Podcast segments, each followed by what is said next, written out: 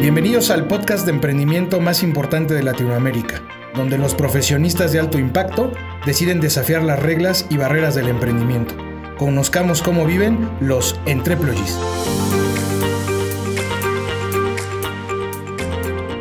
Bienvenidos Entreployees a una emisión más de este podcast de emprendimiento donde los emprendedores de alto impacto vienen a platicarnos sus historias. Estas historias que nos fortalecen como empresarios, como profesionistas, como emprendedores, pero también como personas. En esta ocasión nos vamos a aventurar en un viaje un poquito hacia el pasado y vamos a entrar en una historia extraordinaria donde pues todos los de por lo menos la generación X crecimos con un juego de mesa extraordinario, un juego que marcó no solamente aquellas cenas de los domingos o las comidas, sino las navidades y que hoy día, después de no sé cuántos años, pero nos los va a decir el invitado, sigue más vivo que nunca, el famosísimo maratón. Con ustedes dándole la bienvenida a nuestro muy buen amigo Sergio Shar Shabbat él es contador público por parte de la ESCA en el Politécnico Nacional y un orgullo del emprendimiento en los juegos de mesa. Mi estimadísimo Sergio, bienvenido a nuestro programa. Gracias Ricardo, muy amable. Encantado de estar contigo. Qué bueno. Oye, de verdad esta entrevista yo tenía muchísimas ganas de hacer. Como lo dije en, ahora sí que en la introducción, soy un fanático del maratón. he, pasado horas y horas, mucho más joven, obviamente con la familia, y luego ya más grandecillo, eh, se volvió hasta reto con los amigos, ¿no? Este, Y lo usábamos hasta de pretexto como para el precopeo a veces, ¿no? Ah, se, presta, ¿no? pero, pero antes de llegar a esta parte de que nos platiques cómo inicia el, maratón y este juego y qué están haciendo y hacia dónde van todavía, me gustaría que nos platicaras acerca quién es Sergio, dónde viene sus raíces, eh, qué ha hecho en la vida Sergio antes de llegar a, la construcción del maratón. Claro, Ricardo, con mucho gusto. Mira, eh, yo soy mexicano a pesar de mis apellidos. Me llamo Sergio Char Chabat, Sergio Octavio. Eh, nací en la Ciudad de México precisamente el 30 de octubre de 1939, así que tengo 81 años. Mi vida se desarrolló desde el punto de vista profesional en el ámbito financiero y de negocios. Estuve muchos años trabajando en la, empresa privada, estuve en bancos, en el Banco Comercial Mexicano, estuve algún tiempo en el Banco Obrero, fui director de una compañía de autobuses o director también de una compañía de carrocerías, director también de una compañía de seguro de crédito. Y en, hace 35 años mi vida dio un cambio radical porque no porque no me gustara la actividad que yo tenía, porque me encanta el mundo de los negocios. Eso es una actividad fascinante, pero se atravesó en mi camino una circunstancia que yo nunca imaginé que tiene que ver con mi familia. Yo tengo tres hijos, tres hijos de varones, y cuando estaban pequeños, como cualquier padre de familia, a la hora de la comida, eh, sucedía que los niños se portaban un poco mal, se, daban mucha lata, hacían travesuras, y yo no tenía mucha paciencia. Y entonces un día se me ocurrió la idea de, para distraerlos, comenzar a enseñarles cosas. Eso de que se porten mal no ha cambiado en lo absoluto. No, no, ¿eh? no, ya sé que son todos así, pero lo increíble es que ah, llega, habiendo llegado de la escuela, cansados, sudorosos, eh, hambrientos, a la hora de la comida me pedían que les enseñara cosas y que les hiciera preguntas. Eh, esto lo propicié de alguna manera un día que les dije, oigan, ustedes saben que la moneda de Estados Unidos es el dólar. ¿Y cuál es la de España? Antes de, obviamente antes del euro, ¿no? Eh, pues eh, no sabemos, pues la de España es la peseta, la de Italia es la lira. Bueno, de tres en tres, Ricardo, se los fui enseñando todas las monedas que yo conocía, porque en aquella época yo viajaba mucho también por el mundo, en el, por el trabajo que tenía, y pues conocía las monedas de bastantes países, ¿no? Entonces, ¿El, de la carrocería o el...? No, el de seguro de crédito a la exportación. Oh, y entonces, interesante. Yo, ¿eh? yo tenía que viajar, sí, porque cubríamos los riesgos de las empresas que exportaban contra la falta de pago por parte de sus compradores, a los cuales no los sometían a la exigencia de la, de la, este, ¿cómo se llama?, del crédito comercial, o sea, de la carta de crédito. No, era para evitar precisamente que exigieran este requisito para poder exportar a crédito. Entonces, a mí me tocó, junto con Javier Vega Manso, formar la compañía aseguradora y después fui director general de la misma. ¿Qué se llama? Compañía Mexicana de Seguros de Crédito. Eh, ya no existe. ¿eh? Ahora, Esta fue absorbida por por Banco de Comercio Exterior. Ok, porque hoy día creo que las dos más grandes, una es Euler Hermes y la otra eh, es... Son compañías de seguro, Cofase, ¿no? Eh, Cofase y hay otra más que empieza con A, no me acuerdo. Creo que Cofase, recuerdo que es la, creadora del seguro de crédito de exportación. Extraordinario, ¿eh? Para la gente que hace exportación y la gente que hace negocios en el extranjero, cubrir tu riesgo este, es algo pues era, una época en que se dio mucha difusión y mucha promoción al comercio exterior. Entonces, a mí me tocó vivir toda esa etapa de, desarrollo. Y bueno, no es nada fácil que desde el escritorio tú tengas que resolver si vas a asumir un riesgo de 50, 100, 500 mil dólares en un país donde hay eh, leyes, circunstancias económicas, etcétera, que no conoces y tener que dar la garantía para que pudiera exportar la empresa. Y, sobre todo porque logramos que el seguro de crédito fuese obligatorio para quienes solicitaban financiamiento a tasas preferenciales. Entonces, por un lado era obligatorio para ellos suscribir el seguro y para, y para nosotros era obligatorio darles el servicio.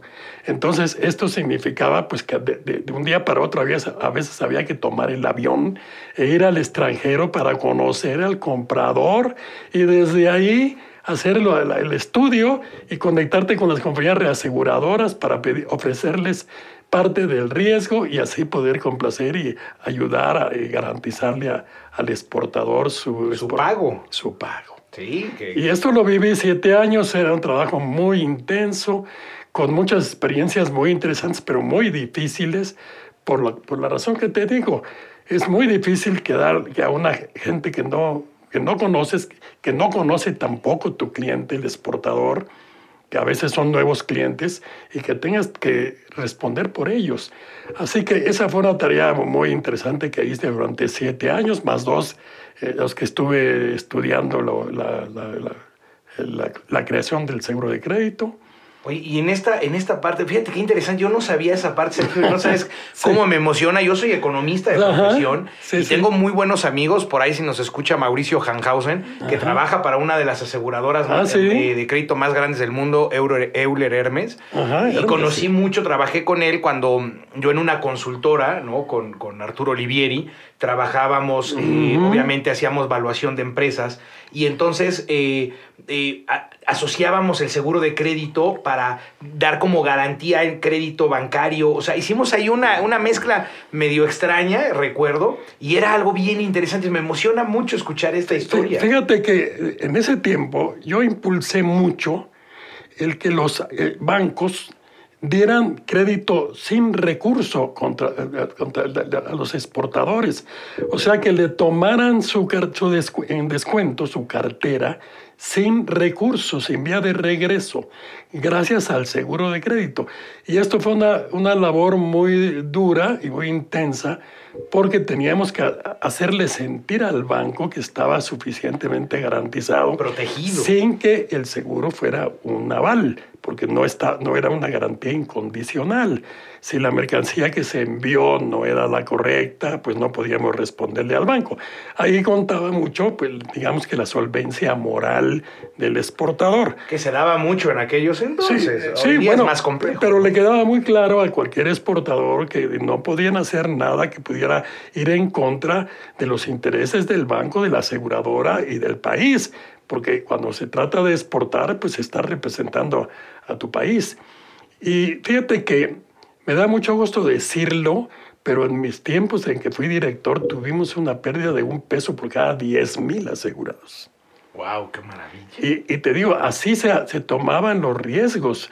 A veces le decía yo al exportador, embarca la mercancía y nos vamos a ir al extranjero a investigar a tu cliente. Si por alguna razón no pudiésemos otorgar la garantía, yo te pago el regreso del barco para que, para que tú este, recuperes tu mercancía, porque me estoy viendo obligado a hacerlo en esas condiciones. Y me decían, sale, adelante. Y lo hacíamos. Y cuando llegaba la mercancía ya estaba el seguro de crédito otorgado. Y debo decirte que en materia de seguros, tú sabes que el reaseguro es fundamental. Entonces no podíamos tomar decisiones, digamos, exclusivas, porque la, parte que, asumía la compañía era tan pequeña que todo lo demás lo tienes que reasegurar. Y al reasegurar, pues tú tienes que convencer a, a quienes te toman el riesgo de que estás actuando correctamente para no involucrarlos en un negocio peligroso o riesgoso. Entonces no es la responsabilidad de una sola compañía. Teníamos pues no sé, una, una plantilla de reaseguradores muy grande, internacionales, que pues tenían confianza en nosotros por esa forma de actuar y eh, nos apoyaban para que pudiéramos darle al exportador esa facilidad. Así que nos daba mucho gusto que se fuera la mercancía y que nosotros tuviésemos esa, ese apoyo para el exportador. Esa parte cubierta. ¿Y, y por qué cierra o la venden? ¿Qué, qué es lo que pasa? No, yo, yo, salí de esa compañía y ella continuó y con el paso del tiempo, pues fue absorbida. Yo ya no supe más, me desconecté de ella porque entré a otras actividades, pero fue una experiencia muy bonita, muy interesante, porque el exportador necesita mucho apoyo, porque es una labor titánica la de salir al extranjero a competir en igualdad de condiciones contra países que tienen productos a veces pues mucho mejores y a veces también pues de mejores precios, mejor calidad, pero pues eh, hay que abrir el mercado y, la forma de hacerlo es dándole al exportador pues todas las facilidades. Oye, que a veces hasta está un poco desprotegido porque pues al final del día el broker en, en, la, en la, otra parte del, del, mundo, ¿no? Donde estás exportando, pues él asume como que el compromiso de que va a colocar tu producto, pero eso no garantiza que realmente lo va a hacer. Ah, no, por y que tu factura se va a pagar en tiempo y forma, ¿no? No, no, no, así es. Fíjate que un día, en una ocasión, un, un, este, un amigo que trabajaba en el Instituto Mexicano de Comercio Exterior tenían, tenían una, habían este, facilitado una exportación a Australia de, artesanías de plata. Bueno, y me dijo, tenemos el problema de que pues, el, el, exportador la vendió sin tener ningún conocimiento a fondo del comprador y no estaba asegurada. Entonces, ayúdanos a conseguir la devolución de esa plata que todavía está en su poder. Pues ahí vamos a Australia. Y a hablar con, el, con el, cliente y a convencerlo de que no la devolviera. por favor, ¿no? Ah, pero casi, casi. Oye, tú no la puedes vender. Hiciste, te metiste en un negocio que no conoces y yo no sé cómo sin el seguro te la exportaron. Ok, ya la tienes, devuélvenosla. Bueno, estuvimos casi una semana negociando y finalmente lo conseguimos. Y que nos entrega una, una cantidad de cajas de, de, de, aretes y de, de, piezas de plata pequeñas, pero eran cajas completas. Ahí están. Ahora, ¿qué haces con eso en Australia? Entonces buscamos ahí un joyero que, que, nos lo pudiera guardar en su caja fuerte mientras teníamos oportunidad de devolverlas. O, o, tratar de rematarlas, podría haber sido una opción. Sí, sí, sí, pero, pero lo principal era ponerlas a cubierto. Ya lo que pasó de ahí en adelante ya no fue cosa mía. Otra vez hicimos una exportación de, de fertilizantes y la compañía quebró. Y entonces ahí vamos, esto fue en Guatemala. Y llegamos a Guatemala y le pregunto al, comprador, ¿y dónde está el fertilizante? Pues ahí en la bodega. Oye, la, la, gente pensó que ese fertilizante era cemento y por eso no le llegaron, no se la llevaron los acreedores. Y ahí, ahí tienes contratando camiones para sacar el fertilizante y ponerlo a cubierto. Fueron parte de mis aventuras como oh. asegurador de crédito. Bueno, muy buenas historias que al final del día, hoy día, pues se vuelven anécdotas a veces agradables, pero son buenas anécdotas. Pero te estoy hablando de, ¿qué será? Yo salí en 77 de esa compañía, 77. El mundo era totalmente diferente a lo que es ahora. ¿no? Totalmente. Y ese, ese tipo de cosas, yo no sé ahora cómo se verían, pero, pero yo creo que hacen falta.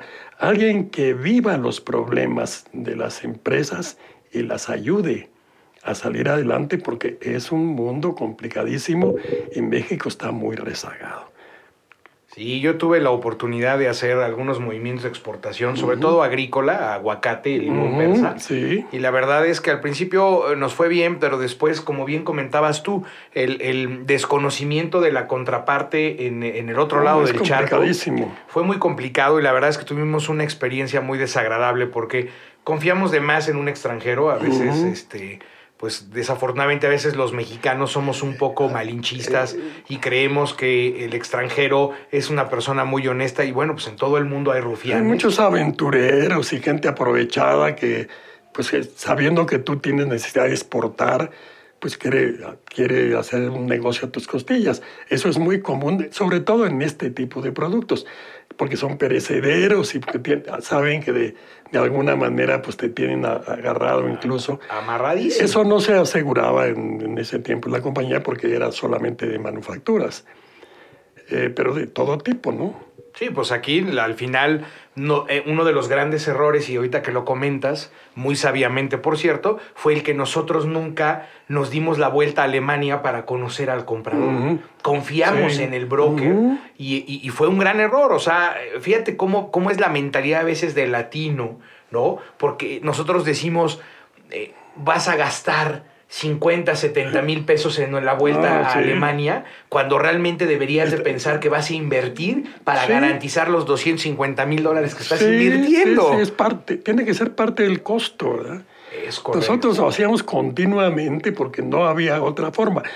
Mira, ahora hay muchas maneras de que una empresa pueda conocer la calidad de los eh, posibles compradores. Hay mucha información. Así como aquí hay un- una, este, ¿cómo se llama esta compañía de, de crédito que, Sí, el, el, el buró de crédito. De crédito, también lo hay en otros países. Y, y también puedes conseguir la información vía las compañías que- de investigadoras de crédito, pues por internet. Antes no era posible, tú tenías que esperar un informe y a veces duraba dos meses. Claro. Estas compañías como Dom and Bradstreet, ¿no? Que es una Esa, muy esa- famosa. esa compañía que es mundial y que es muy importante, ahora puedes eh, eh, conocer la, la- la- el- información de tus clientes inmediatamente, pero antes tenías que esperar. Sí, hasta dos meses y a, lo mejor ya, ya hasta había acabado el negocio. Y... Al, al grado de que nosotros un día fuimos y, y, este, a Estados Unidos pusimos una oficina y ahí comprábamos los informes y de- desde ahí remitíamos la información, los, los datos básicos para, para resolverle a, a los exportadores. Órale, qué interesante. ¿Cuál es el viaje más exótico que te aventaste? Ah. En, en- en el mundo profesional, obviamente, ¿no? Seguramente con, con la esposa, pues habrá otros, pero esos no, esos no, Sergio, No, los no, ni profesionales. tiempo, Ni tiempo, había. Te digo, muchas veces, por ejemplo, este que te comento de, Au- de Australia, eh, mi amigo me invitó a comer para hablarme del problema. Eso fue un viernes. hace El martes estábamos volando a Australia. Así era. Y, y- y- y- sucedía de repente porque las circunstancias sí lo exigía. ¿Qué experiencias? Ay, pues fueron muchas, tuve muchas, muchas, algunas muy duras, este, en Nicaragua, por ejemplo. Yo tuve, yo tuve en Nicaragua una, una experiencia de que exportamos unos camiones, luego vino la, la, la guerra con los, los, este, entonces hubo que, hubo que este, estar allá en, buscando la forma de recuperarlos. Eh, yo, tuve, yo salí del- de, de Nicaragua cuando ya la guerra estaba en su apogeo, casi como, como de, de- de- polizón en un avión de, Panam. Yo no tenía el boleto confirmado. Los aviones llegaban eh, llenos, digo vacíos, llegaban a Nicaragua. Sí, y salían la gente parada a ese grado. Sí, sí, como, como, como guajolotero. Como guaja- guajoloteros. Así salí de Nicaragua. O sea Qué que complicado es había que jugarse- a veces con Centroamérica, ¿no? Sí, con Centroamérica, claro. Con Centroamérica. Un día me tocó una balacera también en el hotel en que estaba, había una balacera, porque eran tiempos en que había mucha agitación con el comunismo y el, anticomunismo. Me tocó en Panamá, en Panamá aseguramos una, una, este, una maquinaria para, para, producir cemento. Tuvimos el problema, bueno, fue una, una historia muy larga que me obligó a ir a Panamá pues más veces de lo que tú te puedas imaginar para poder negociar y es que el gobierno a veces se involucra, a veces este, las empresas pues te complican también las cosas y entonces se tiene que negociar y buscar la forma de solucionar los problemas y eso pues necesita tu presencia, ¿no? Entonces es muy difícil que siendo parte de la, dirección de una compañía te tengas que ocupar de eso, pero había que vivirlo, había que vivir esas experiencias para poder transmitirlas y poder también transmitir, pues, el, digamos que la, la filosofía, la mística de este trabajo, que no debe ser considerado como una labor burocrática, sino como algo que requiere pues, un poco de pasión, de, de, espíritu, de apoyo y de, y de acción. de empatía. empatía también. De ponerte en el lugar y en la situación del exportador. En fin para entender. ¡Wow! ¡Qué maravilla! Fíjate, qué padre esto. Y debo decirte que yo con el tiempo me convertí en un exportador también con maratón y, este, y, no hubo un buen resultado con mi, mi, experiencia, ya te la voy a platicar. Ok, entonces viene, vienes del asegurado crédito, pasa eso y luego entonces... Bueno, yo, yo, fui, fui este, asesor independiente financiero que incluía también actividades relacionadas con el seguro de crédito desde otro ángulo. En fin, y eh, esto era un trabajo que digo, me gustaba mucho porque era muy versátil. Hacíamos estudios de diferentes tipos para ayudar a las empresas, en fin.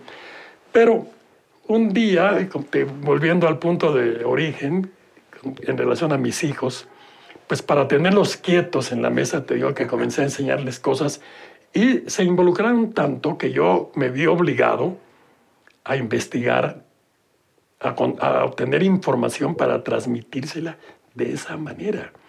Por ejemplo, primero fueron las monedas y digamos, se aprendieron todas las que yo conocía. Entonces les dije, ahora les voy a enseñar las capitales de los países a los que pertenecen esas monedas. Y después de las capitales, vamos a hablar pues, de sus ríos, de sus montañas, de sus eh, artistas, de sus eh, mares y lagos, de sus obras de arte. Y los niños solicitaban información y jugábamos en la mesa a que yo les preguntaba lo que les había enseñado. Y si no, ninguno contestaba, les decía que había ganado la ignorancia. Ah, yo pensé que decías, y si no los dejo sin comer. No, no, no. No, porque era un juego. Era Mira, incluía cosas como estas. Cierren los ojos.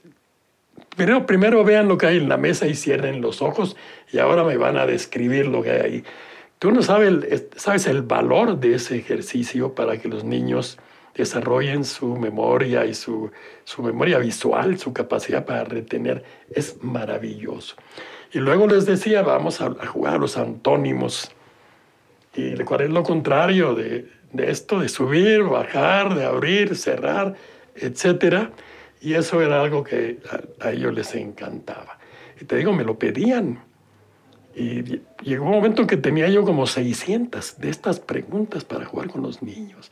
Se sabían todos los emperadores aztecas, los 12 Césares de Suetonio, este, pintores impresionistas, las montañas más altas del mundo, bueno, no sabes qué cantidad. Y ellos eran una esponja. Se concentraban en todo lo que les enseñaba y ponían un gran interés en recordar. Era un juego también en, en el coche, en todo el tiempo que teníamos juntos. Ahora, yo, hubo un momento en que se intensificó mucho este trabajo que hacía y, y esa práctica se fue perdiendo. Y con, con paso de los años, cuando mi hijo mayor estaba en prepa, el segundo en secundaria y el tercero en secundaria, en primaria, alguien me regaló un juego norteamericano de preguntas y respuestas. Pero la verdad, muy exitoso, por cierto, allá. Pero no nos gustó porque era un juego de cosas superficiales, no tenían sustancia. Y yo, yo decía, no, no, no concibo que mis hijos tengan que estar pensando en cosas intrascendentes cuando pueden estar memorizando, recordando, relacionando, cosas que tengan realmente un interés, sobre todo un interés escolar. Y entonces les dije, yo les voy a hacer un juego como este. Pero me dijeron, oye, este tiene seis mil preguntas. Y les dije, sí, yo se las hago, pues cómo no. Oye, y me puse a trabajar para hacer seis mil preguntas. Y les dije, pero yo no voy a usar este juego que en primer lugar no me pertenece y en segundo lugar no me gusta para que lo juguemos. Yo voy a inventar uno. Y pues después, ¿qué juego les invento? No tenía idea. Y un día precisamente en, la regadera se me ocurrió que tendría que ser una especie de carrera, donde eh, para, para los que contestaran avanzaran un kilómetro. Me pareció muy lógico eso. Y así, y después dije, bueno, ¿qué tipo de carrera? Y finalmente se me ocurrió que fuera maratón por el hecho de que en el maratón no es una carrera de velocidad, tú sabes que hay alternativas, a veces van adelante y a veces atrás. Bueno, las reglas de ese juego consistían en que el que estaba más atrás contestaba primero para ver si le daba oportunidad de que avanzara en relación con los punteros. Ese era, ese era el concepto. Eh, así estaba en las reglas, que por cierto nadie aplicaba, pero eran las reglas del juego con mis hijos. El más chiquito tenía cuatro años, el mayor nueve, cuando, cuando jugábamos en la mesa, y yo no podía empezar por el mayor, tenía que empezar con el más pequeño. Si él no sabía o no se acordaba, iba yo hasta mi esposa, era la última. Entonces, esas mismas reglas se aplicaron a ese juego que comencé a hacerlo con muchas ganas, pero a medida que avanzaba el trabajo se complicaba porque lo primero pues estaba a flor de tierra, se puede decir toda la información, pero después te vas entrando, entrando a detalles.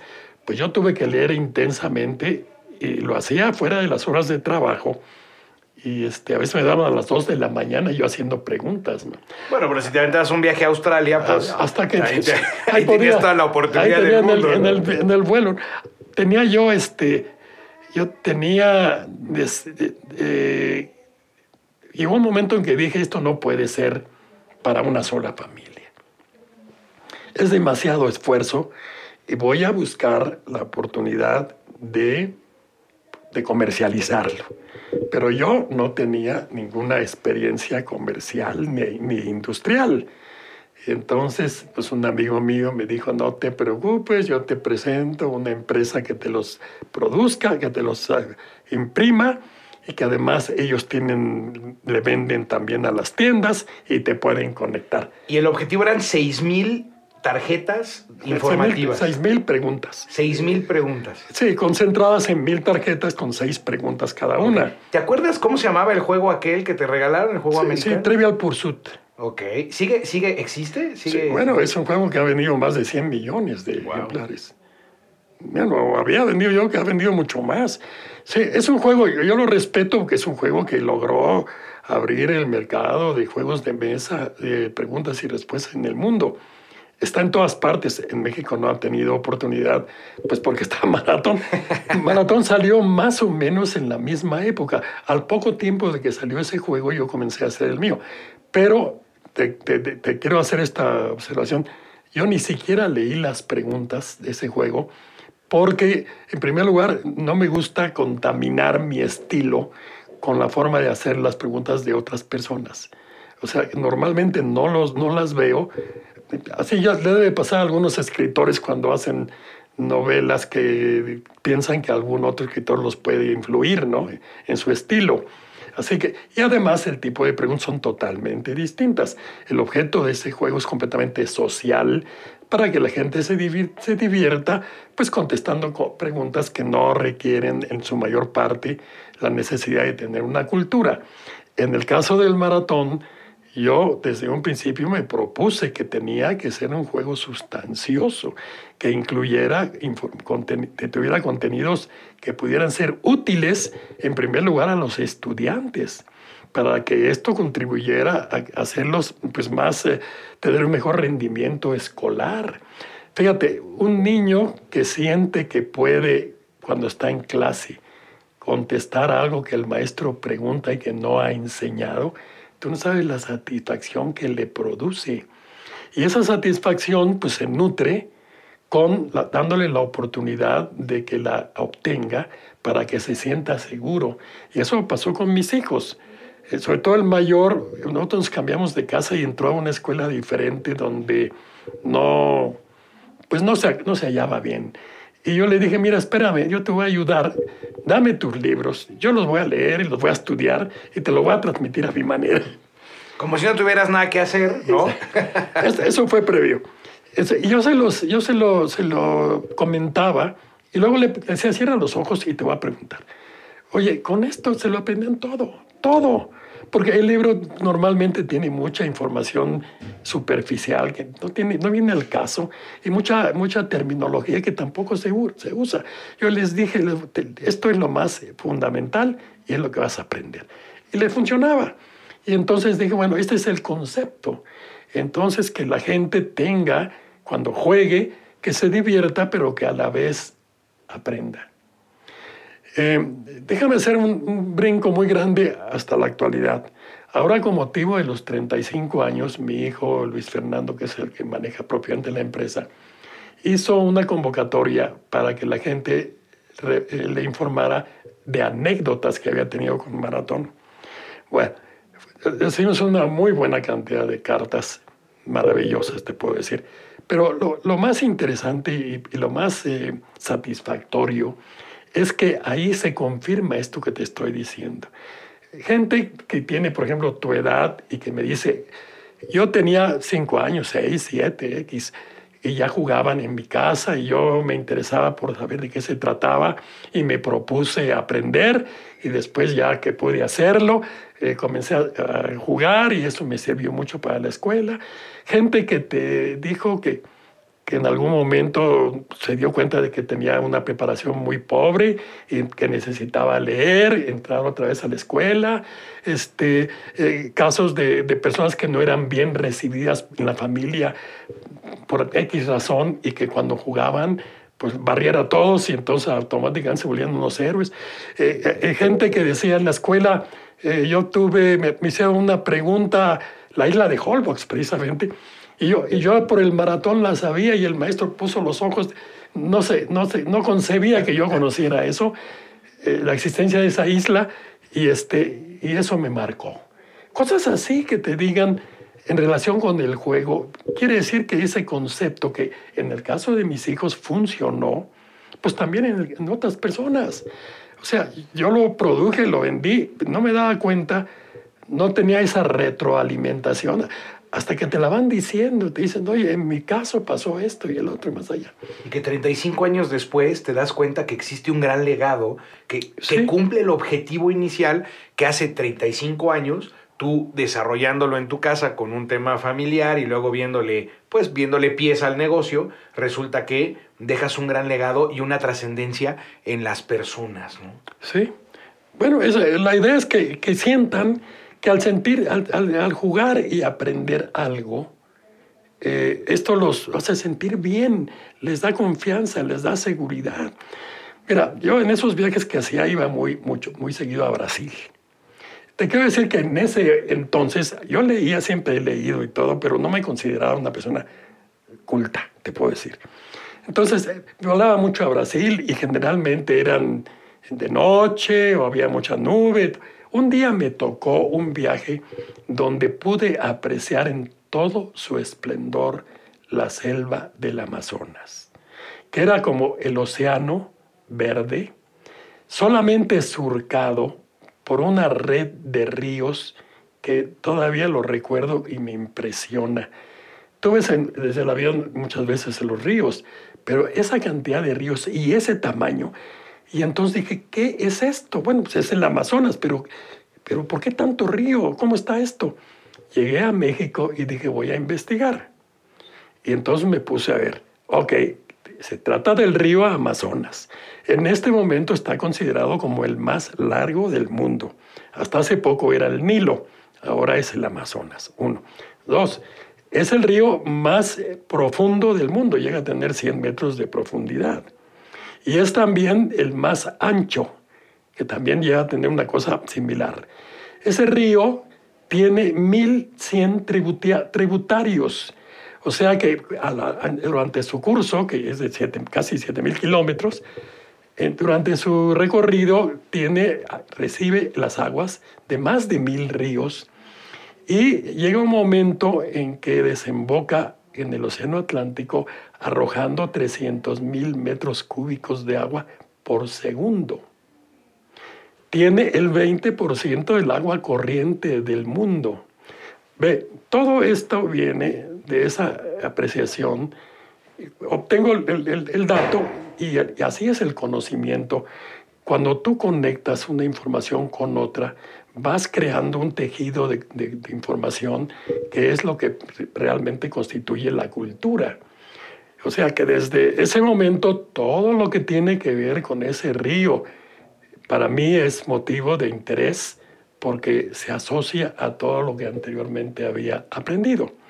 Entonces muchas veces una pregunta del maratón te pudiera despertar un interés que después si tú ves una película, lees un artículo y, te aporta más información, pues en ese momento ya tú creas, pues no sé, un gancho para seguir conectando cada vez más conocimientos relacionados. Wow, eso está maravilloso porque aparte asocias una parte de, una experiencia vivencial y la transformas en algo que otra vez desarrolla cultura, desarrolla interés. Puede ser así o puede ser, eh, mira, a mí me, pasa, yo voy Qué memoria, eh, estoy impactado. Para los que nos escuchan, de verdad estoy realmente impactado en la memoria que tiene Sergio. Muchas gracias. Fíjate que nosotros, mi esposa y yo somos muy afectos al cine. Vamos al cine y tratamos de ver buenas películas. Eh, muchas de ellas son casos de la vida real. Llegamos a la casa e inmediatamente metemos a internet para investigar más acerca de esos personajes. ¿Por qué? Porque despertó nuestro interés. y, y, los niños, volviendo al caso de ellos, los niños están abiertos y tienen ese profundo deseo de aprender todo lo que les puedas enseñar. Lo que sí requiere es que para ellos la información que reciban les produzca un interés. Y cuando es así, no escatiman ningún esfuerzo. Se aprenden lo que tengan que aprenderse de memoria, si hace falta, porque eso les produce una satisfacción. Son capaces de cualquier esfuerzo, sacrificios incluso, con tal de recibir esa información. Los padres de familia Ricardo, no tenemos conciencia de la capacidad que tienen los niños de aprendizaje. Entre más pequeños, con mayor facilidad, con mayor rapidez. Los niños todo lo que se les enseña lo, lo aprenden y lo retienen. Y si tú se los explicas de una manera que lo, que lo relacionen con algo, ellos son felices y, les satisfaces su deseo de aprender. ¿Por qué tenemos que aprender, Ricardo? Por una razón fundamental, para entender. Yo la única razón que creo, o la más importante, para aprender es porque eso te permite entender. De otra manera, pues serías una enciclopedia, te conocerías todo, pero si no te sirve para ese propósito, no, no, no, no, no, no ¿De qué te sirve tener el conocimiento si no lo entiendes, si, no, sabes para qué funciona? ¿Para qué funciona? ¿Y para qué funciona? Y para que te ubique en el mundo en que vives. Cada cosa que te rodea es maravillosa. Lo que tú me digas es maravilloso. A ver, antes, antes de, de, seguir, porque de verdad esto, esto mm. está, está buenazo. Eh, una, una, pregunta, a ver, esta es una pregunta fuerte en sentido eh, pues, generacional y demás. Hoy día tienes a los niños que hablabas de estas esponjas de información y de que pues tienes que encontrar ese, ese momento en el que el niño se enganche, ¿no? Con, con la información y el aprendizaje. Hoy día los, los, niños pues con la tecnología tienen acceso a todas estas tabletas y tecnología. ¿Tú qué opinas en ese ah, sentido? Mira, tengo mucho que decir acerca eso. Eso, ya ven, aquí preguntas buenas, aquí no, andamos haciéndole al cuento. no, muy, muy interesante esto. Mira, yo te puedo decir que esa cantidad de información es una ventaja y una desventaja. Eh, te lo digo por, experiencia propia. Cuando yo comencé con el maratón, ¿de dónde crees que obtenía, obtuve la primera información, se puede decir? del, del diccionario Larousse. Yo tomaba el diccionario, que te puedo decir que casi lo leí completito, y mira que la letra es muy pequeña, me lastimé terriblemente la vista porque toda mi información venía de Larousse al principio. Y después, obviamente, comencé a buscar la información para cruzarla con muchas otras fuentes.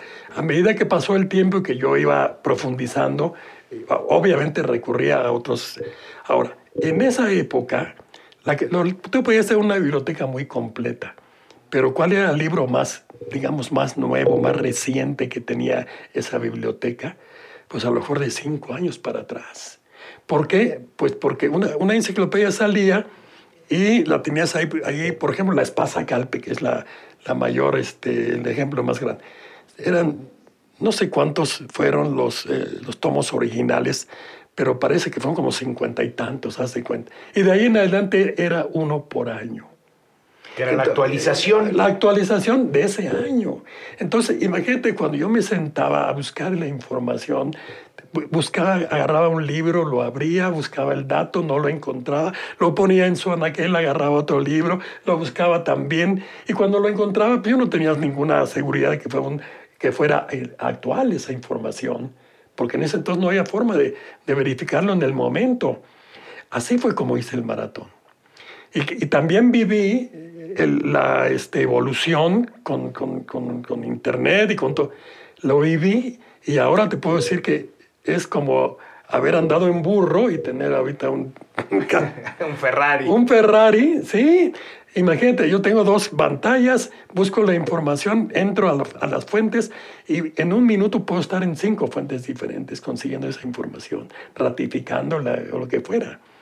Para mí es una maravilla todo esto comparado con lo que era antes. En una hojita de papel escribía las preguntas. Entonces, ¿qué te quiero decir? Que ahora que ya hay muchísima información, el problema es que quien entra suele perderse en ella. Okay. Y otra vez no tienes pues, la veracidad de la información. Bueno, a veces. Eh, sí, a veces, pero generalmente, bueno, según para qué necesites tú esa información. Pero vamos a suponer que sí es veraz, pero el problema es que qué es lo que estás buscando y, hasta dónde vas a meterte para encontrarlo. O sea, si tiene demasiada información, la gente se pierde y eso no es un atractivo para, para buscar el conocimiento. Porque yo te digo una cosa, no hay nada que no sea en esta vida, en este mundo, maravilloso. Maravilloso. Lo que tú me digas, el cuerpo, el clima, eh, las capas atmosféricas, el sistema solar, el universo, todo, cada cosa es maravillosa y tiene un mundo de, de, de datos que son fantásticos de conocer. Pero claro, no te vas a pasar toda tu vida viendo todo eso porque se te van a ir los días y, no vas a llegar a ningún lado. Obviamente no, pero lo que quiero decir es que eso es una motivación para aprender permanentemente, cada día. Tener acceso a todo esto y eh, ampliar tu conocimiento. Te digo, no en plan de decir, bueno, me tengo que convertir en una esponja que tenga todo el conocimiento, que eso no es posible tampoco. Pero por lo menos para que penetres a ese mundo y lo conozcas, lo aprecies, lo valores, lo aproveches, norme tu vida, te, indique cómo llegar a donde tú deseas, este, a la posición que deseas alcanzar. Hombre, pues qué, qué, maravilla, de verdad es que es muy cierto y estas palabras que dices, creo que, creo que nos hacen entender mucho más esta parte del aprendizaje de la información y me gusta mucho. Aquí me gustaría preguntarte, Sergio, ¿cuál crees que es el desafío más importante que has enfrentado como emprendedor con este proyecto de maratón? El desafío más, mira, ya, hablando en términos empresariales, cuando decidí hacer este producto como un juego, bueno, ahí tuve unas una odisea terrible porque la empresa que se comprometió a hacerlo no tenía idea. Y ese es un juego que tenía en, ese, en, ese, en esa edición 120, o sea, mil tarjetas con seis, con seis preguntas cada una. Eran mil tarjetas. Tú, tú imprime hojas de papel para después cortar mil tarjetas sin que se te revuelvan. ¿Te puedes imaginar lo que es eso? Nosotros le entregamos el material para las preguntas, ellos las imprimieron. Imagínate, era una montaña, porque eran como 30 mil juegos. Una montaña de papel y a la hora de hacer los cortes, todo se les revolvió y por, supuesto, por consiguiente todo se perdió. Y no había forma de que lo hicieran adecuadamente. Nosotros tuvimos que inventar un sistema que permitiera cortar, agrupar las tarjetas sin que se revolvieran. Y luego mezclarlas. Y Imagínate tú en una caja, pues que te den tarjetas y están todas repetidas. Entonces, hacer esto fue una odisea, pues esa producción se echó a perder, nos dieron una patada los de la imprenta, dijo, llévate tu juego. No, no, no le entro. No le entro. Claro. Bueno, finalmente, esto que te voy a decir no me lo vas a creer, pero es exactamente la verdad. En el año de 85, eh, la persona, el director de la, de, la, de la imprenta nos dijo, aquí tienen las llaves y tú termina tus juegos. Y así fue. Es tu juego, es Termina tu, tu Las llaves de la imprenta. Termina tu juego, porque se volvieron a imprimir este, las, pero no estaban cortadas. Y nosotros tuvimos que hacerlo y ahí fue donde aprendimos. Y bueno, esa fue una parte. La otra, imagínate el mercado, ya entrando al terreno de la comercialización no tienes ninguna conexión con el sistema de tiendas. No tienes experiencia en materia de, comercial, de ventas, ni de distribución. Y sin embargo tienes los juegos. Yo tenía ahí, finalmente tuve los 30 mil juegos. ¿Y qué haces con ellos? ¿Y dónde los tenías? ¿En una bodega? Sí, sí, los tenía en una bodega, pero no tenía yo qué hacer con ellos. Bueno, se nos ocurrió hacer bueno, fuimos a ver a las tiendas, por supuesto, y nos decían, ¿quién eres? ¿Qué haces? ¿Por qué estás aquí? ¿Qué es este juego que me traes? Nadie lo conoce. Y luego, esto dices que es de, cultura. La gente no, no relaciona la cultura con los, con los juegos. La gente lo que quiere es divertirse. Esto, esto es la escuela. Y se lo llevas en forma de juego.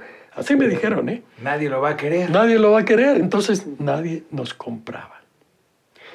Resulta que para colmo nos vino el terremoto del 85 en nuestra oficina, quedó incomunicada ahí en, ahí en Melchor Ocampo, en María Nacional. Bueno, no teníamos esa, esa facilidad con los teléfonos eh, y teníamos los juegos. Se nos ocurrió hacer un mailing eh, a, a, través de un banco, mandamos como 400 mil folletos diciendo, ya está en México el maratón. Recibimos 800 pedidos, pedidos, 800 de 400 mil. Ricardo, esa fue la mecha que, encendió el gusto por el maratón. La gente comenzó a pedirlo y a pedirlo y a pedirlo y fueron a las tiendas y no había. Y no había, y las tiendas nos buscaron para decir, oye, ¿qué es esto que la gente me pide? Porque no lo conozco. Pues oye, te lo fuimos a ofrecer, pues, no, no nos acordamos. Pero, pero nos, nos viste muy cultos, ¿no?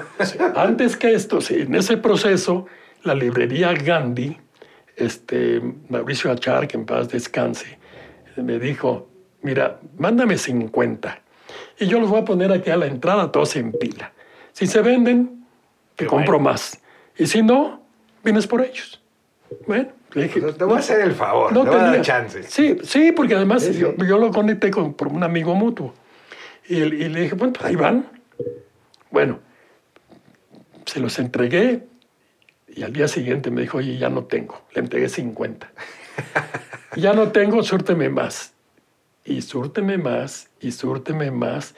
Y Ricardo, no vas a creer pero la gente estaba esperando a que llegara con los juegos ahí en la librería Gandhi para llevárselos.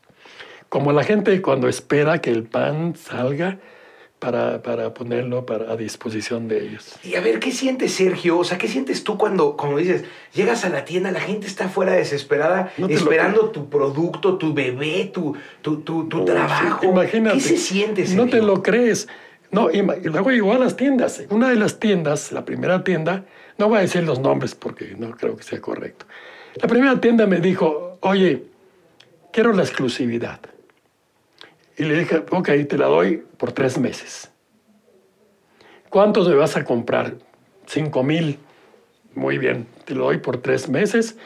Eh, ¿Cuáles son tus condiciones? Me dijo. Tienes que pagar a, a 30 días y, y yo te entrego en un solo punto. ¿Y sabes qué me dijo? En este momento tú pones las condiciones. Después va a llegar un momento en que las ponga yo. Pero ahorita tú dime cómo Tú quieres dime trabajar. cómo. Bueno, entrego los juegos y yo iba a la tienda a ver qué pasaba, cómo estaban. Llegaba la gente con el carrito, metían el juego y se iban a la caja. Iba nada más a eso. Entonces, entonces esta, esta, esta, esta compañía, bueno, voy a decir el nombre porque sí. la comercial mexicana. Ah, La, la comercial mexicana de los González. De los cierto. González. Que nos patrocinen si nos están escuchando, por favor. Pues, pues no- nos hicieron el favor. Oye, y, y ponían, si te dijera que un anaquel como de 30 metros, me lo creerías, de puro maratón. Y los ponían hasta el fondo de la tienda, para que la gente no llegara, se llevara el juego y ya na- nada más. Bueno, a ese grado. Así que fue un éxito tremendo y bueno, pues muy, muy bueno para Pero nosotros. hiciste 30 mil y empieza a generarse. ¿Y luego qué? Pues Ah, seguías ah, con las bueno, llaves de la imprenta ah, para no, poder no, seguir no, cortando. Ahí, ahí viene otra, otra parte, otra anécdota. No había quien hiciera estos juegos, esta forma de, producir, de, de cortar los juegos en México en cantidades grandes. No había. Y sobre todo, bueno, la- no, no, no, estoy mal. Las tarjetas encontramos la manera. Lo difícil era imprimir una caja de cartón y un tablero grueso. No había forma. Entonces decidimos, a propuesta de alguien, hacerlo con, en PVC, en un estuche. Y el maratón durante mucho tiempo se vendió en un estuche con un tablero plastificado, que era, podías producir la cantidad que quisieras en dos patadas y, este, y era muy cómodo. Y así lo hicimos durante mucho tiempo. Ahora, fue un éxito muy grande que me motivó precisamente a la exportación. Y hice una, una, una labor en España, entramos incluso al corte inglés, que para tener un lugar en el corte inglés se necesita, Y siendo empresa extranjera y siendo extranjera. Pero el, bueno. problema, el problema es que era un estándar muy alto para nosotros. Eh, necesitaba que le dieras una publicidad muy costosa y nos rebasó. Y ya no pudimos seguir. Y nos fuimos a Estados Unidos. Y en Estados Unidos lo hicimos, hicimos a, través de las, de, las, de las escuelas. Y ahí se vendió en las escuelas, pero en el año de 92 hubo también una crisis económica que provocó que las escuelas no tuvieran presupuesto. Y ahí tuvimos un problema grande con nuestra, nuestro proyecto de, de- venta y tuvimos que concentrarnos ya en el mercado nacional. Y para ese, en ese entonces empezó la importación de juguetes que ahí te presenta otro panorama muy distinto porque ya el comprador mexicano tiene la opción de comprar productos de muy alta calidad a muy buen precio de todo tipo. Y entonces esa, esa introducción de productos extranjeros provocó prácticamente la desaparición de la industria juguetera nacional. Y nosotros en un- durante unos años nos vimos precisados a operar a través de estas compañías tan grandes, cediéndole los derechos de autor. Sí, para poder seguir manteniendo Para poder, vivos. Pero, pero no era posible depender de esto porque estas compañías pues tienen que dar preferencia a los juegos internacionales. Los juegos locales pues éramos como el patito feo, y teníamos un espacio pues muy reducido en comparación con lo que viene de fuera, que venía en grandes cantidades y destinado a lograr un determinado este, volumen de ventas. Y entonces decidimos volver a hacerlo por nuestro, que es lo que estamos haciendo hasta la fecha, compitiendo con ellos en condiciones muy difíciles, porque si bien es cierto que el maratón es muy conocido, tengo el gusto de, de decir que es muy conocido y además también mucho gusto en decir y mucho orgullo que es muy respetado, porque la gente aprecia el esfuerzo que, ha, que hemos tenido que hacer para producirlo. El hecho de que no nos limitamos a hacer unas preguntas y a rascarnos la barriga. Todo el tiempo estamos buscando la forma de actualizarlo, de depurarlo, de hacerlo más versátil, de hacer otras modalidades, otras modalidades de juego, otros tipos de, de ediciones. O sea, lo estamos haciendo y la gente lo aprecia y lo reconoce. Pero tenemos que competir con productos muy bien hechos, maravillosamente bien hechos. Muy llamativos. Muy llamativos, que tienen pues obviamente una tecnología y un apoyo publicitario y todo. Y en eso estamos. Esa es nuestra, nuestro... Oye, ahora sí, como te dijeron en algún momento ahí en la comercial mexicana, tú ahorita pones las condiciones, ahora te las ponen ellos. Ah, y entonces, a través, dentro de esta competitividad que tienes con estas grandes marcas, pues se vuelve un poquito más, eh, pues más rudo la, la pelea. A mí me parece incluso muy injusto porque nuestro mercado, los mexicanos tenemos un mercado natural y no podemos acceder a él porque pues, estamos compitiendo en condiciones sumamente desventajosas. Eh, a pesar de que tengamos un producto de buena calidad, pues nos avasalla este, todo ese volumen tan grande. Y fíjate que esto que dices, yo, yo creo que deberíamos de aprender de otros países como Canadá, que tienen este sello de la hoja de maple, ¿no? En, en, muchas de sus industrias, de sus, y siempre las empresas canadienses le dan preferencia a los productos eh, canadienses. No importa si es empresa pequeña, mediana o grande, no importa si tiene impacto o no tiene impacto, siempre, siempre, siempre le van a dar mucho mayor eh, difusión y fuerza a la empresa local. Y yo creo que México debe de empezar y ahora a aprender a trabajar con esas líneas, porque el mundo es muy globalizado, muy competitivo, sí, pero también necesitas protegerte un poco de manera interna, ¿no? Y, elevar ese nacionalismo, habiendo tanta, eh, como decías, tantas maravillas en este país naturales, de construcción y bueno, ahora también en productos y servicios, como el caso del maratón, que hay que estar orgullosos de que existe este tipo de cosas y impulsarlos de la mejor manera. Mira, eh, eso que dices es muy importante. Nosotros a lo largo del tiempo hemos recibido muchas cartas de gente que conoce la experiencia de maratón y nos piden ayuda para poder seguir ese camino y meterse a las tiendas. Nosotros tratamos de ayudarlos efectivamente, pero al poco tiempo les hacemos ver la realidad. El maratón es un producto conocido, obviamente, en las tiendas, o sea, ese no es un obstáculo. Pero para alguien que tenga un producto nuevo, que no lo pueda producir en los volúmenes adecuados, que no tenga la manera de impulsarlo para que se conozca, pues está perdido de entrada. Tendría que haber, como tú dices, pues una disposición para darle entrada, digamos que en un programa donde se dijera los productos nacionales, vamos a impulsarlos, vamos a, facilitar la creatividad, el, ingenio, este, la, el deseo de, entrar a, competir, pero vamos a abrirle las puertas para que lo puedan hacer. Tanta falta que nos hace en este país tan golpeado. Es un círculo vicioso. No lo pueden hacer porque no tienen manera de colocarlo y las tiendas pues tampoco lo pueden recibir porque yo debo decir que en mis tiempos no había esta situación. Por eso cuando fui a ver a las tiendas me dijeron, bueno, muy bien, ya te lo compro, porque ya me lo están pidiendo y ya sé que, que tú eres el productor. Pero en la circunstancia actual, me hubiera perdido ahí en el... No manera. A ver, una pregunta, a ver, si, a ver si esta te la sabes. ¿Cuántos maratones han producido ustedes?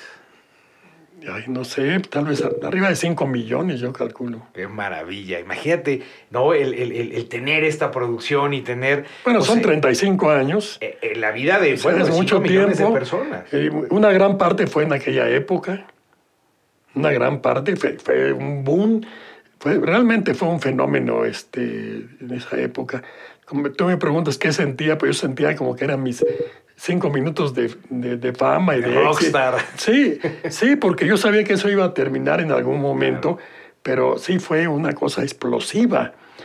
hay, hay eh, este, ¿cómo se anécdotas como un día que no teníamos juegos y, iba yo a la oficina y veo que una persona viene bajando por la escalera como con ocho juegos de mi oficina. Y cuando llegué dije, ¿por qué trae esa persona ocho juegos? Nosotros no vendemos juegos aquí. Pues estos juegos son, eran juegos dañados o que tenían algún problema y se los quiso llevar de todas maneras.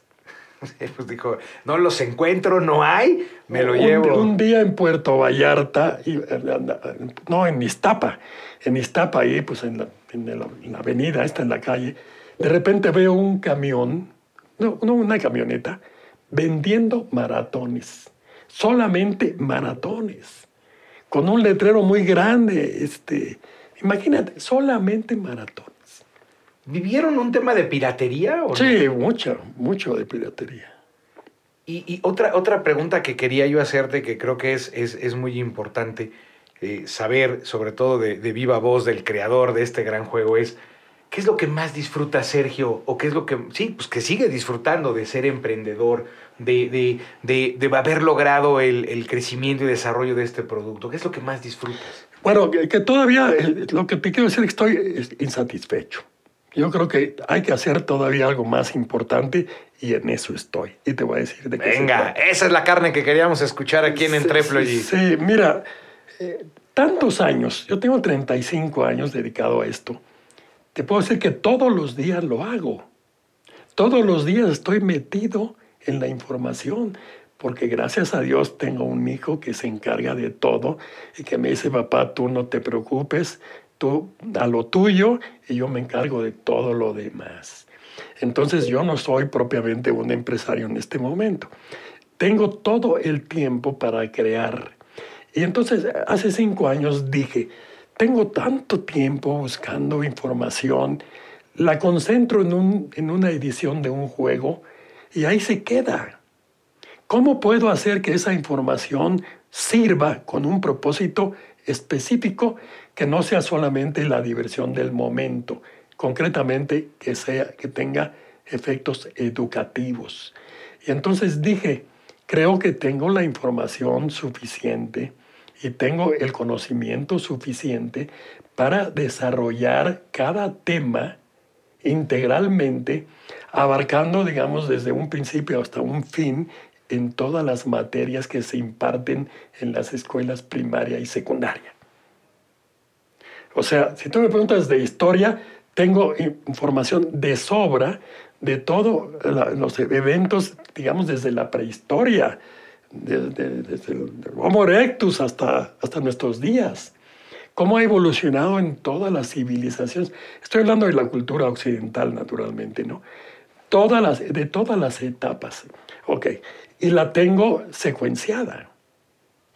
Todo esto va, está formando parte de un proyecto educativo que va a consistir en que juegues en, una app, juegues no maratón, sino que juegues boliche. Tenemos una aplicación de, boliche, si quieres te la voy a mostrar más adelante para que la conozcas. Una aplicación todavía en, fase experimental, donde la gente va a poder Conocer primero el contenido de 10 preguntas. Después, de, tres opciones de respuesta. Después, el contenido en forma de una pequeña cápsula, Ricardo. 10 cápsulas que te lees de diferentes temas para hacerlo ameno. Y luego vienen 10 preguntas, una tras otra. Y después ves en la pantalla una bola de boliche llegando, impactando los pinos para ver cuántos derribaste con tu conocimiento. A ver si no gana la ignorancia. Los, pinos son negros, representan la ignorancia. Qué maravilla. Si tú, si tú tiraste siete, por ejemplo, los tres que te quedaron son las preguntas que fallaste y las vas a volver a contestar para ver si consigues el SPER. La idea es que tú completes una línea, tú sabes lo que es una línea de boliche, 10 tiros. La completes y tengas una puntuación mínima que te dará la oportunidad de pasar a una siguiente línea donde se toquen esos mismos temas, pero con otro, un, diferente grado de avance. Esto está pensado para cualquier persona, independientemente de su grado escolar. Porque vas a poder conocer, o sea, no te voy a preguntar cosas que no tengas idea, te voy a preguntar cosas que tuviste oportunidad de conocer, si es que tú te lo propusiste, porque podrías jugar sin haberlo estudiado previamente y volver a contestar las preguntas. Pero tienes dos oportunidades y si no lo logras, a lo mejor tu puntuación no te alcanza para brincar a la siguiente línea. Bueno, pues de esto tengo una cantidad ya lista para salir, yo creo que en unos dos, tres meses estamos en eso, con objeto de que los niños, los jóvenes, puedan jugar según su, su deseo de aprender, porque ellos son los que van a poner, digamos, el límite de lo que quieren aprender. Fíjate, si lo que quieres es verlo como juego, ¿cuál es tu intención? ¿Quieres poder pasar de una línea a otra? Bueno, necesitas conseguir, hace cuenta, 120 puntos. Si no lo logras, tienes que volver a jugar. Ahora, si tú quieres lograr un juego perfecto, que en el boliche es casi imposible, lo puedes lograr si estudias bien esas 10 cápsulas que son muy breves, para que no falles en ninguna respuesta. Y esa motivación, Ricardo, espero que haga que los jóvenes y los niños digan, yo lo voy a lograr. Y el aprendizaje viene por añadidura. El logro es la puntuación, el logro es la chuza. Porque la pelota corre al mismo tiempo que corre una que tú avientas en el bridge. Claro. Eh, te tarda el mismo tiempo y ves, ah, te lo voy a mostrar a continuación, ves cómo pegan las bolas y ahí tienes la misma sensación de un jugador de boliche que está aventando la pelota y viendo que se hizo una chuza. No, hay niños y grandes. Pues ahora que todo el, mundo todo el mundo estamos metidos en los teléfonos día Tengo y un mundo de información clasificada para poderla usar en forma de líneas completas o de tiros parciales. ¿Esta aplicación ya está a la, a la venta, no, a la disposición? te digo que en dos, tres meses va a estar a, a disposición. Ah, nos avisas para empezar a darle sí, difusión, sí, porque sí. creo que es bien importante. Mira, yo, yo me jalo los pocos pelos que tengo, porque hubiera sido inmensamente feliz que en esta época en que están recluidos pudieran jugar de esta manera. Porque te puedo asegurar que ahí viene de gramática, de geometría, de, biología, de geografía de México y del mundo. Un mundo de información para que jugando pues, en la casa pues, pudieran avanzar muchísimo con lo que están perdiendo de estudios en la escuela. Sergio, dinos algo. Aquí siempre les preguntamos a los invitados acerca de los hábitos porque creemos que el hábito hace al monje y que los hábitos son importantes. ¿Cuáles eh, consideras tú que son hábitos que un emprendedor debe de tener para desarrollar su negocio? Fe. Lo primero que tienes que tener fe. Mira, tienes que, en la vida lo primero que tienes que aprender es a fracasar. Yo siempre he dicho que nadie ha triunfado plenamente si no ha fracasado antes. También digo que así como los grandes edificios empiezan por abajo, o sea, cuando tú ves que los cimientos de un edificio, un futuro edificio, son muy profundos, eso te da la idea de la altura que va a tener el edificio. Entonces empieza, en esa materia se empieza por construir hacia abajo con vistas a lograr algo hacia el futuro, hacia arriba. Es la misma cosa. El que se pone a, que se mete a un, a un negocio y que quiere emprender y hacer algo nuevo, tiene que aceptar que en esa etapa va a tener muchos fracasos y que a lo mejor si tiene un éxito muy temprano no va a ser tan positivo. Yo te puedo decir que en mi caso así me ocurrió. Tuve mucho éxito empresarial y eso fue lo que me llevó a mis experiencias de exportación que me salieron muy caras. Esa fue mi, mi experiencia. Lo logré en México y lo logré tan fácilmente, se puede decir. Sí, a pesar de que al principio fue muy difícil, cuando pegó ya fue muy fácil. Pero eso pues me hizo ver que el mundo era muy, estaba a mi alcance y que yo lo podía conquistar fácilmente.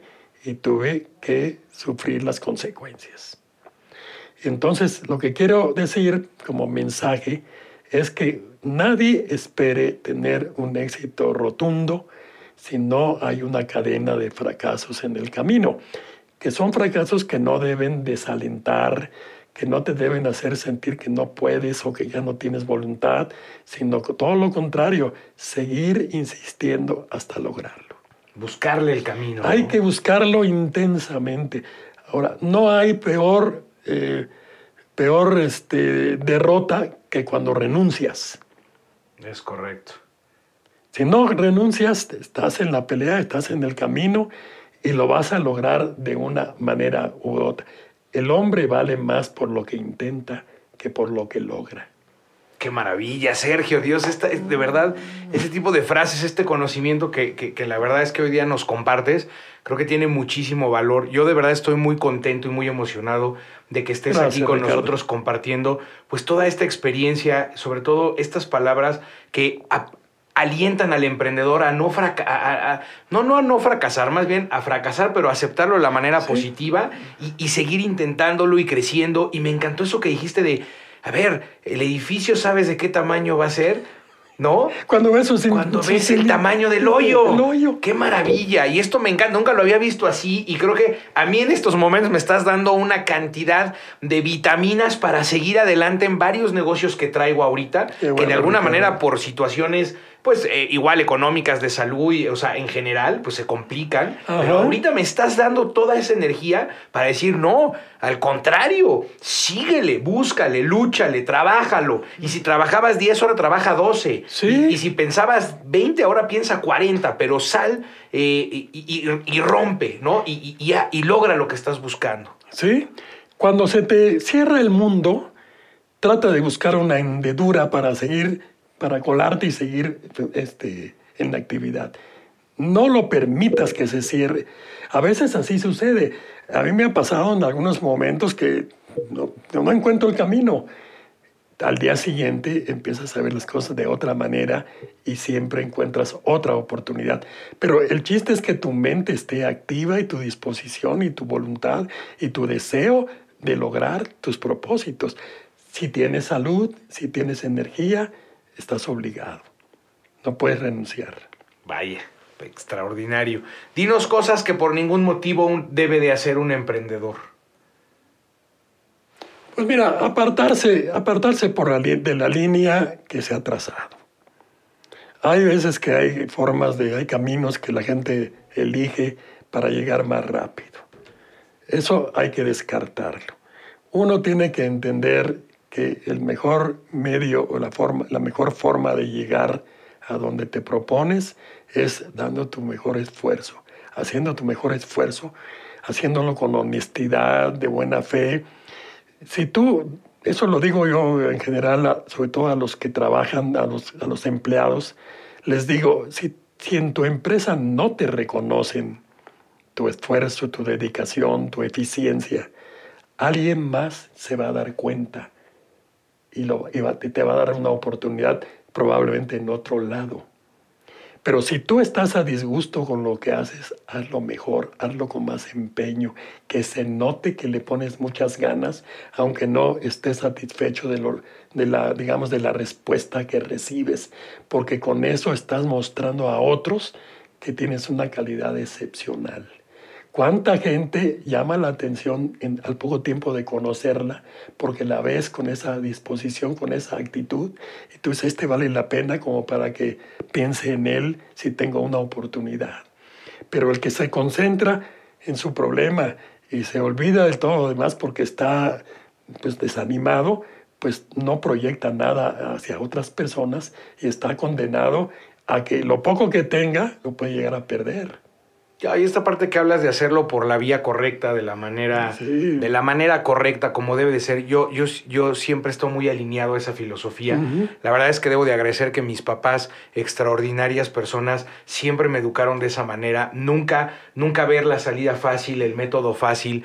Y, y hoy día y cada vez es mucho más complejo a veces relacionarse con personas que pues lo han hecho de esa manera y, y a mí me causa un gran conflicto porque a veces hasta te invitan a cosas que dices, no, pues, perdón, pero no.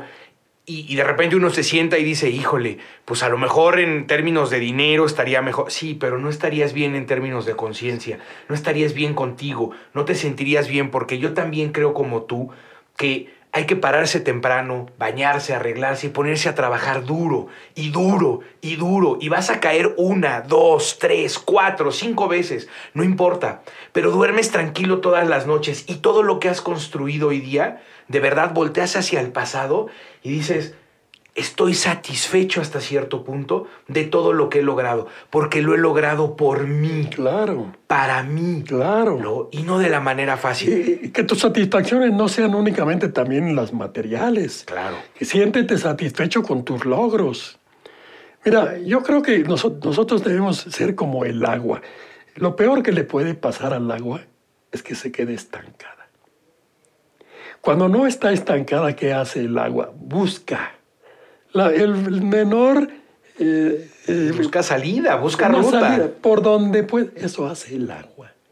Lo peor que le puede ser cuando la estancas, ahí sí ya. Se pudre. Se pudre. Al dinero le pasa igual. Así ¿no? Tú qué sabes de finanzas y demás, o sea, es que el dinero, pues prácticamente, o sea, se llama circulante porque tiene que circular. Y cuando la gente guarda ese dinero en el coche, pues se pudre, pierde su valor.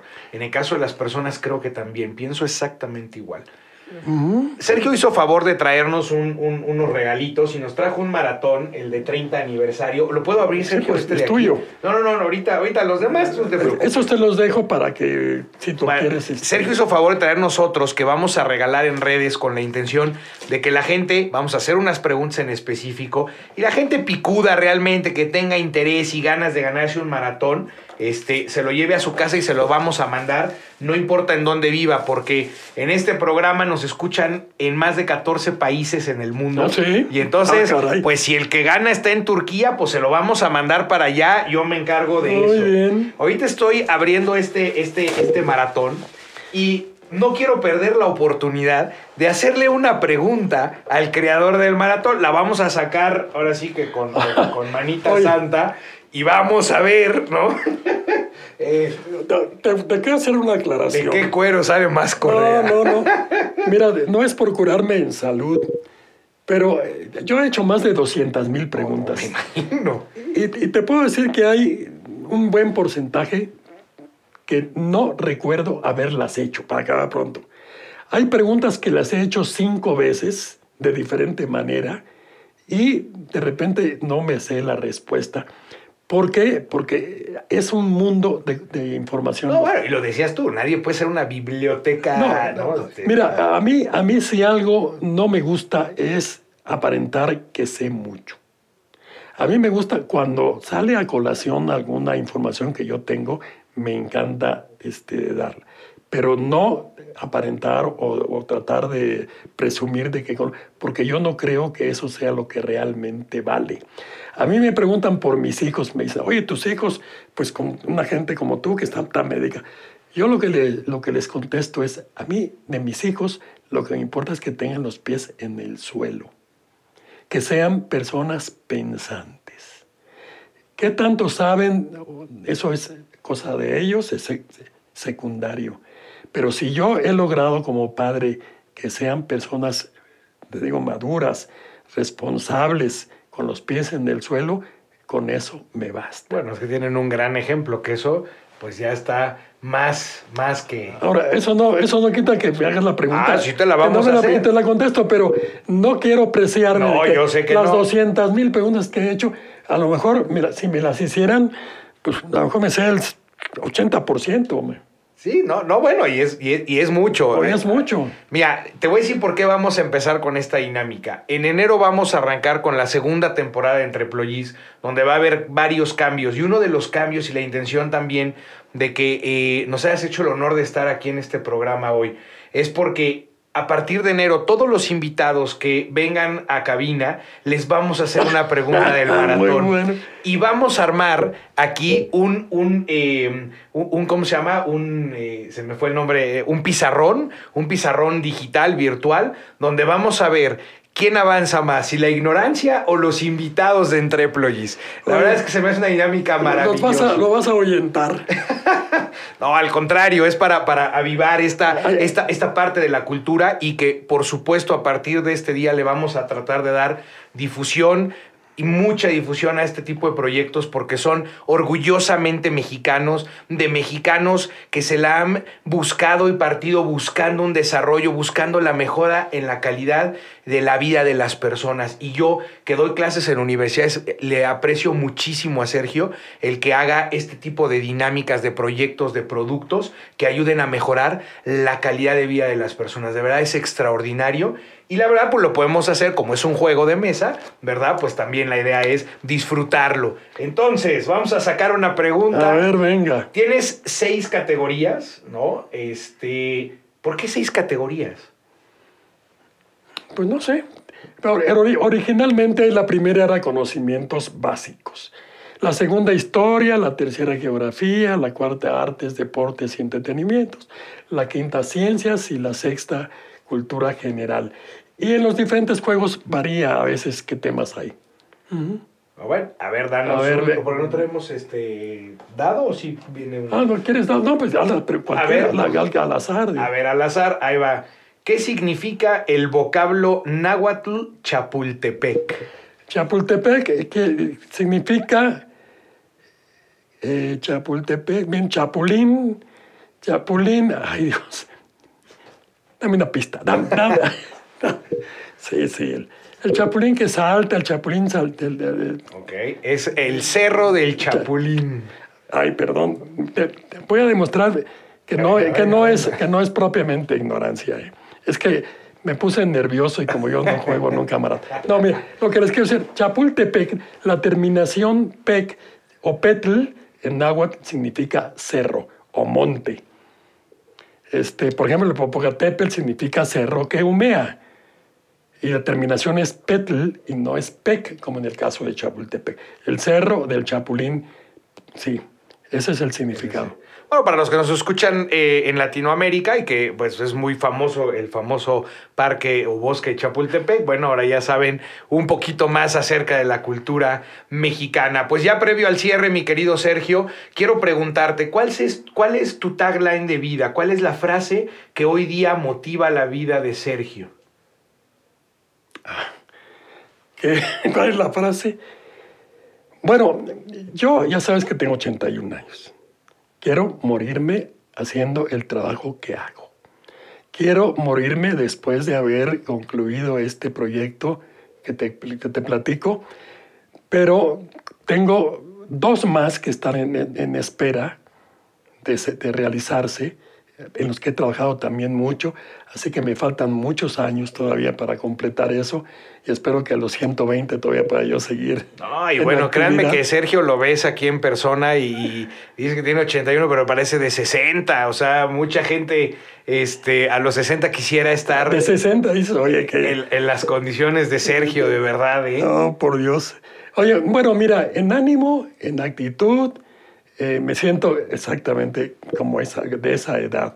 Yo todos los días me levanto con el deseo de hacer algo más y cumplir mis eh, propósitos y eso es lo que me anima. Yo no concibo que nadie esté sin hacer nada. O sea, no consigo, yo respeto a quienes se jubilan y se retiran porque ya trabajaron mucho tiempo y porque tienen derecho al descanso y a disfrutar la vida. Pero yo prefiero ocupar mi tiempo en trabajar. Trabajo también sábado y domingo. Si no tengo otra cosa que hacer, me pongo a trabajar sábados y domingos. No lo digo en plan de, pues de autoelogiarme, porque eso es lo que me gusta.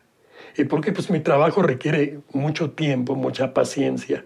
Y si la tenía antes con esos libros que te comenté, que verdaderamente era de locos andar buscando en libro tras libro algún dato que, fuera de interés para ponerlo en las preguntas, pues ahora que tengo a mi disposición tantísima cantidad de información, pues eso para mí es un trabajo mucho, muy satisfactorio. Pues qué bueno que tocas el tema del libro, porque aquí siempre le preguntamos a los invitados que nos recomienden un libro. Aquí somos fanáticos de la lectura, creo que es importante que la gente tenga ese buen hábito de la lectura. Y Sergio, ¿qué libro nos, no importa el género, no importa el tema, qué libro le gustaría, te, te gustaría recomendarle a la gente? A ver, déjame ver. Uy, hay muchos. Hay muchos. ¿Qué libro? ¿Qué libro? ¿Qué libro? No, pues. Algo interesante para que pudiera ser considerado desde el punto de vista del público en general.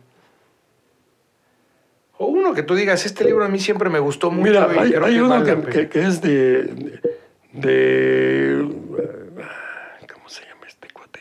André Malraux, Un Mundo Feliz.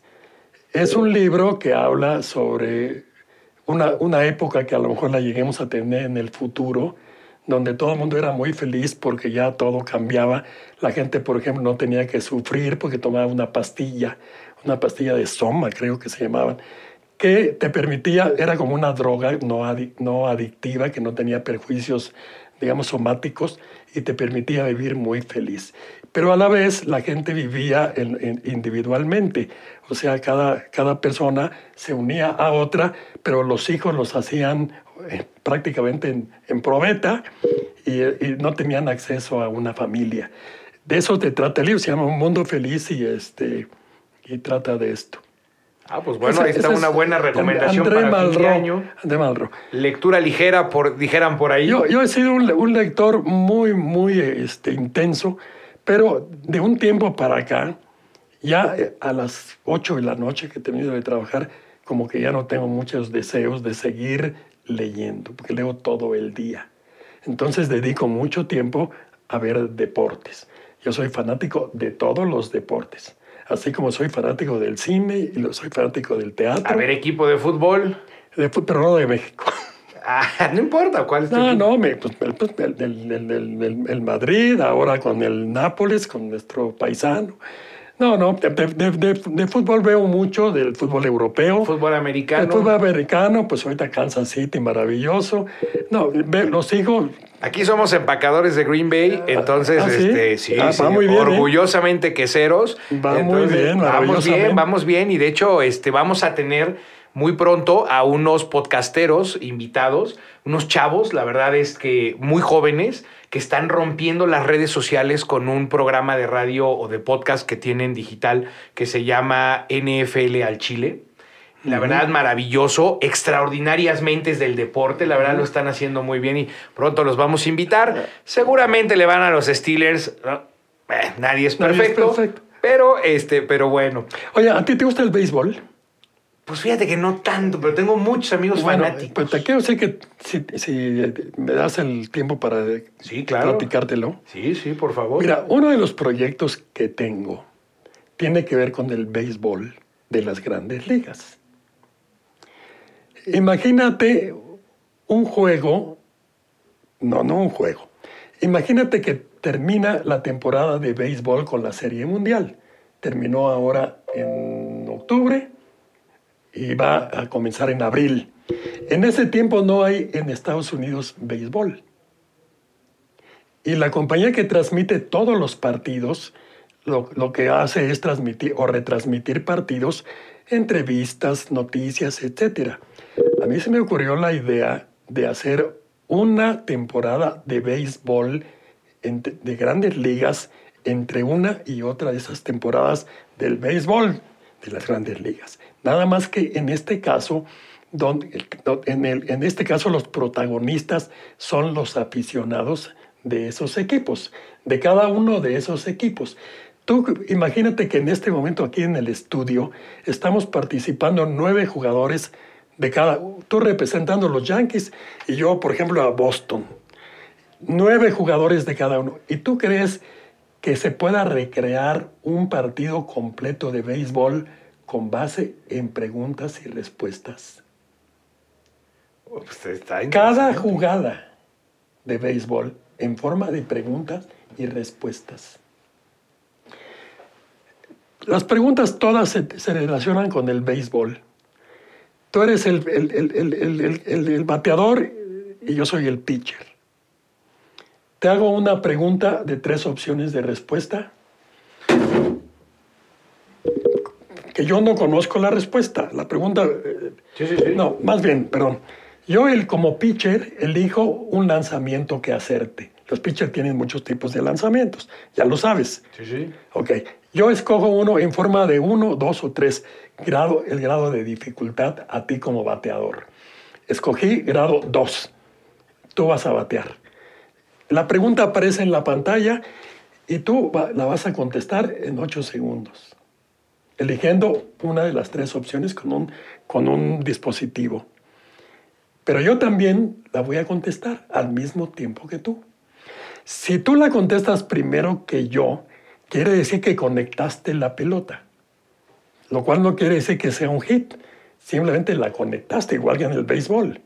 Si yo la contesto primero que tú, aunque tú la hayas contestado correctamente, estás ponchado.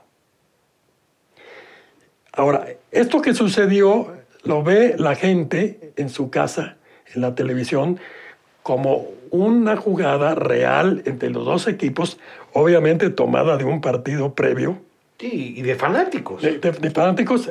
O sea, la jugada se reproduce tal cual. Entonces se va a ver un bateador siendo ponchado por el pitcher de estos mismos equipos. Ok. Si tú la contestaste antes que yo, como bateador, te digo, conectaste la pelota y va al, al campo. Va a pasar junto al segunda base. El segunda base tiene oportunidad de atraparla. Quiere decir que también tuvo que haber contestado la pregunta al mismo tiempo que tú y que yo. Si la contestó primero que tú, te hizo out. Si la contestaste tú primero, la bola se interna de hit. Y coincide con el. Y todo, con- el cada partido. jugada coincide. Ahora, ¿qué fue tu batazo realmente? Hay un, eso se, decide ya por la suerte. Puede ser hit, puede ser doble, puede ser triple o puede ser jonrón. Entonces tú puedes recrear con base en las preguntas toque de bola, robo de base, hit and run, todas las jugadas del béisbol, las principales, todas se pueden reproducir con esa combinación de pregunta y respuesta. De todos los jugadores a la vez, pero cumpliendo cada uno como sucede en la vida real. Sí. Cuando le pega, le pega al bateador, la pelota sale y puede pasar por cerca de uno de los jugadores del cuadro, internarse al jardín, pero también puede irse a las gradas. Igualito. Y entonces tú recreas un juego completito. Ok, la idea es que haya una temporada de béisbol igualita a la normal durante todo este periodo de descanso que concluya con una serie mundial. Y que, con- y que con- obviamente esté eh, pues, eh, trabajando con los fanáticos, ¿no? O sea, esté, esté Obviamente. teniéndolos activos. Por ejemplo, en, en- en- en- en Boston, los jugadores de ese equipo están, están patrocinados por el equipo, por el, el equipo de Boston. Eh, eh, ese equipo le da- les da un uniforme y una cachucha para que lo representen en el estudio jugando contra el equipo contrario. Y se va llevando un, registro de los standings, de cómo van los equipos a lo largo de la temporada. A media temporada hay un juego de estrellas, igualmente con preguntas y respuestas. Ah, pues está buenazo. Pues te voy a presentar, voy a, voy a decirle a unos amigos que tienen un programa que se llama Beisbolazos, que ellos son fanáticos de, del ¿No está, béisbol. ¿No está ahí este, este muchacho Rodrigo Monroy? ¿No, no lo conoces? No sé, fíjate. Creo, creo que sí, es un amigo mío. Mira, este proyecto que te comento ya está en Estados Unidos en poder de, de las grandes ligas. Lo están viendo.